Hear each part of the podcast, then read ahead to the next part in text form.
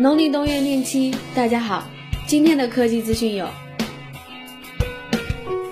三星官网泄露了 S6 的部分参数，有骁龙八幺零和 Exynos 两个处理器版本，配备五点五英寸 2K 屏幕，三 G 运存，主摄像头为一千六百万像素，搭载安卓五点零。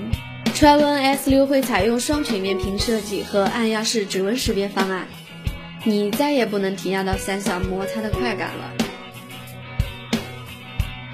微软官方推特今天再次为 Win 十的发布会预热，印证了之前传言的多桌面功能。推文表示，能在一台设备上操作多个桌面，并相互独立运行。更多信息会在一月二十一号公布。不过，这个功能人家 Linux 和 macOS 早在前面洗干净等你喽。传闻下一代 iPhone 将配备双摄像头，支持光学变焦，采用 2G DDR4 内存。此外，苹果申请了一项新专利，弹出式的 Home 键可以变身成一个全方位的操纵杆。试想有一天你轻轻按 Home 键一下，它就立起来了。每天一分钟，我们明天见。